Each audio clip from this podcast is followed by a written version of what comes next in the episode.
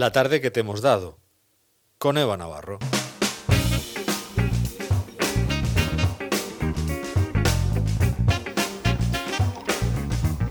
Aquí tenemos a Eva Navarro con la sintonía de Te doy la tarde, que la saludamos hace ya pues casi casi tres horas. No, Sí. no, no tanto, no tanto. No, casi. Casi. Poco falta. Bueno, Eva, la tarde que te hemos dado, venga, Sí. danosla otra vez. Bueno, pues abríamos la tarde con María Jesús Gómez, la secretaria de Organización de Comisiones Obreras, y sobre todo hemos hablado con ella de los pros y contras del teletrabajo, que tanto está imperando últimamente en la pandemia, y los riesgos laborales que ello conlleva. Pero ella no considera que lo que estamos llevando a cabo ahora se, se llame teletrabajo. Nos ha venido bien la situación, pues a veces de la miseria salen cosas medianamente decentes, porque eso ha precipitado que se llegue a un acuerdo con la patronal y con la administración para que se regule el teletrabajo, que es una cosa que se venía años pidiendo, pero que esto realmente no es teletrabajo. El teletrabajo es una situación en la que uno se sienta en su casa con su ordenador o con sus, sus aparatos, lo que necesite para cada trabajo, y está aislado y está haciendo su trabajo, pero en su casa. Se ahorra el tiempo de, de desplazamiento y lo hace de una manera quizá más relajada, ¿no? Pero no tiene a sus hijos corriendo por la cocina, no tiene que hacer las lentejas, no tiene que planchar. No, no, eso no es teletrabajo. A raíz de esto, de tener los hijos corriendo por casa, nos hemos planteado la pregunta de si teletrabajo y conciliación son compatibles. Y así ella nos explicaba por qué no lo son. Claro que nos preocupa conciliar. Te sientas en una mesa con amigos que tengan hijos y, y- y es el tema de conversación que vamos a hacer con los niños. ¿Qué vamos a con los niños o con los dependientes o con las personas mayores? Pero realmente yo no estoy viendo soluciones porque nos han planteado dos soluciones. La primera es que tu hijo o hija o tu dependiente, entiendo, estén- sean positivos en COVID, en este caso te dan la baja, y la otra es que si no es esa circunstancia, pues las- el plan Me Cuida, que es un buen plan en la teoría, te flexibiliza, te permite la reducción de jornada o la excedencia, pero eso me quita dinero. Y que yo sepa, mm, uno no trabaja por gusto. La escuela que tenemos actualmente lo que está preparada es para que los niños eh, estén en un sitio por las mañanas. No se trata tanto de que, se trata por supuesto de que aprendan y que saquen una carrera o que una FP o que trabajen, no, no se trata- pero está establecida para que sea siempre de mañanas o para que podamos trabajar.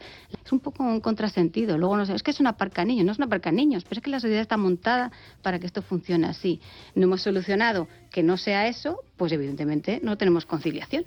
Además de eso, hemos descubierto que ella también es sanitaria y nos ha explicado que la situación de los hospitales sí que es cierto que se está haciendo un sobreesfuerzo, pero que siguen sin estar preparados para hacer frente a una crisis sanitaria de tal magnitud como la que estamos viviendo actualmente.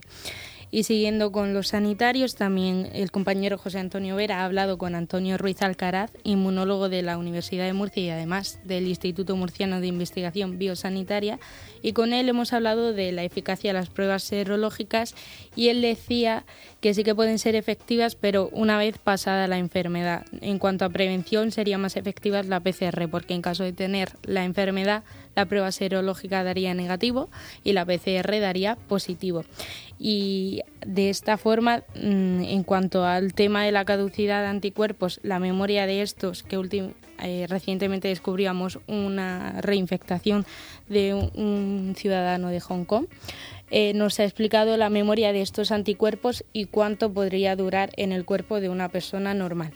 y puede de alguna manera olvidarse el organismo de ese de ese virus, pero no se olvida totalmente. Simplemente lo- los niveles de anticuerpos bajan al cabo de un tiempo. Los datos que se tienen, como llevamos poco tiempo, lo que nos dicen es que la memoria de momento se parece a la de otros virus similares, otros coronavirus, y por tanto estaríamos hablando de una memoria de hasta un año y medio, dos años.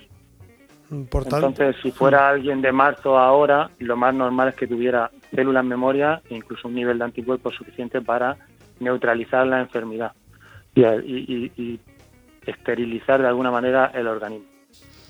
Así categorizaba los anticuerpos como eh, más o menos los de un virus respiratorio normal y de otros coronavirus que hemos vivido previamente.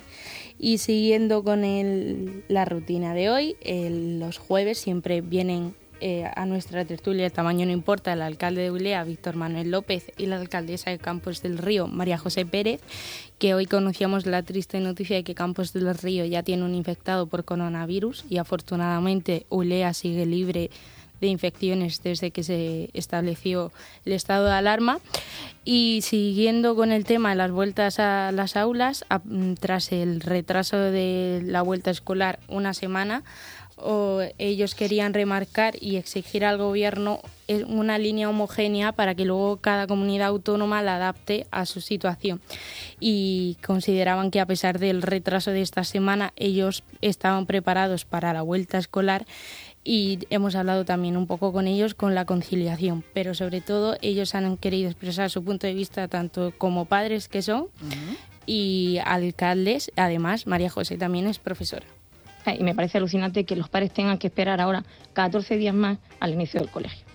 Y los maestros, eh, pues bueno, pues con todos los cambios que hay. A día de hoy, eh, bueno, las plazas que se han ubicado eh, hasta diciembre de, personal para COVID, de personal docente para el COVID, han sido muy poquitas y además con, con un contrato de tres meses.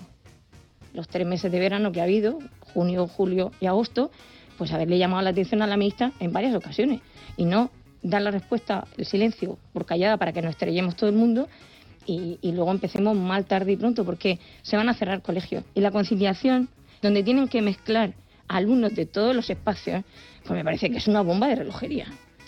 Yo también he hecho un poquito en falta el, que la comunidad educativa, en este sentido, muy reivindicativa, no solamente ahora, y hace bien, porque al final es la defensa de nuestros hijos. Eh, siempre al final ha estado ahí como salvaguarda de, de todos nosotros, pero yo quizá también esa comunidad educativa en la que en este momento está muy presente, quizá también hubiese sido importante desde su visión de cómo afrontar esta, este curso escolar en la situación que nos encontrábamos en junio, pues de haber trabajado también ¿no? como profesionales, como como dar la idea en el conjunto del tejido del territorio nacional, a fin de que ellos, igual que ahora están participando de si faltan profesores, eh, si esta situación no es la correcta, ¿no? Quizá con su experiencia y, su labor haber estado desde el principio, ¿no? Y no a lo mejor en este momento donde ahora hay que eh, unar esfuerzo.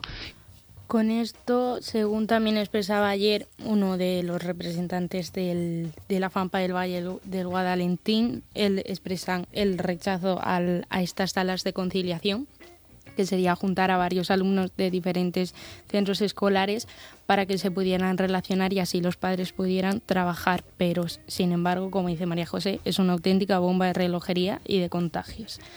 Y también un sector muy afectado por la pandemia ha sido el pequeño comercio y junto a Enrique Soloy desde Cejín hemos descubierto cómo afectaba la pandemia a este sector y hemos hablado con uno de los responsables de la Comisión de Fiestas, Juan Andrés Llorente, y nos contaba que perder la feria ha sido una gran pérdida de dinero. Además, las tiendas de ropa también se han visto muy afectadas y que todos los comercios tienen una gran incertidumbre. Y sobre todo expresaba su eh, preocupación por el sector de la agricultura, el sector de la flor cortada que se ha visto muy afectado por la caída de la campaña de la primavera y esperan hacer frente a la campaña de los santos si no caiga también porque si no se juegan mucho. Yo creo, creo, que se está jugando la supervivencia del sector, porque mm. lo que hablábamos, dos campañas de las fuertes que son Santos y Primavera o Primero de Mayo, eh, donde se, ahí se cancelaron bodas, bautizos, eh, fiesta primavera, eh, fallas, todo eso que vino tan mal en ese, que, el, pleno el confinamiento se produjo previo justo a esos días donde estaban los almacenes ya completos de flor y eso se perdió totalmente. Si los santos se perdió totalmente, pues mucho no se, sería no sería sobrevivir. Esperemos que esta campaña no se pierda y salga adelante. Y cambiando un poco con el tema actualidad, hablamos de actualidad, pero ahora musical. Ha venido hoy Lola Floyd, bajista del grupo Locurs, y nos ha presentado el ciclo de conciertos Frecuencia RM, que ha empezado esta semana y que tiene previsto devolver la música a las salas de conciertos, a cinco salas en concreto de Murcia Capital, y tiene 29 fechas programadas en septiembre.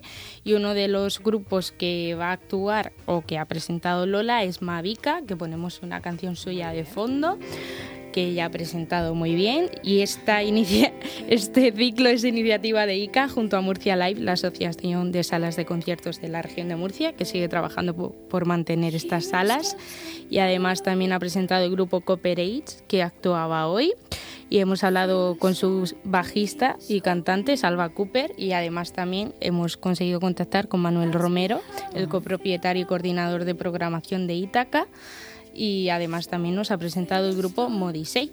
Y cambiando también a otro tipo de música, pero siguiendo en la línea de cultura musical, nos hemos ido hasta Francia hoy con Eugenio González, que traía artistas como Zad, que han actuado en la mar de músicas y que tienen gran relevancia en este país, además de Brigitte Bardot, Charlotte Aznavour, Jan Tiersin, entre otras muchas más. Y nos vamos con Zaz. Directamente nos vamos a ir allí hasta, hasta Francia a bailar ahí el barrio. Eh, les dejamos con la información que nos trae Paco Martínez enseguida, en español, en castellano. Ha sido un placer. Nos encontramos mañana en la radio. Qué mejor sitio para tener una cita. Hasta mañana. j'en ferai quoi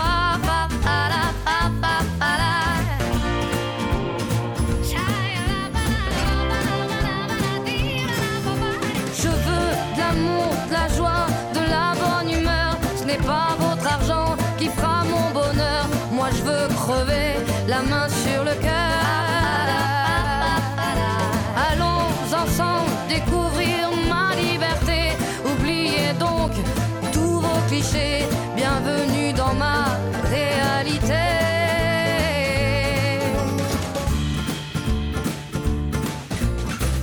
J'en ai marre de bonnes manières, c'est trop pour moi. Moi je mange avec les mains et je suis comme ça. Je parle fort et je suis France, excusez-moi.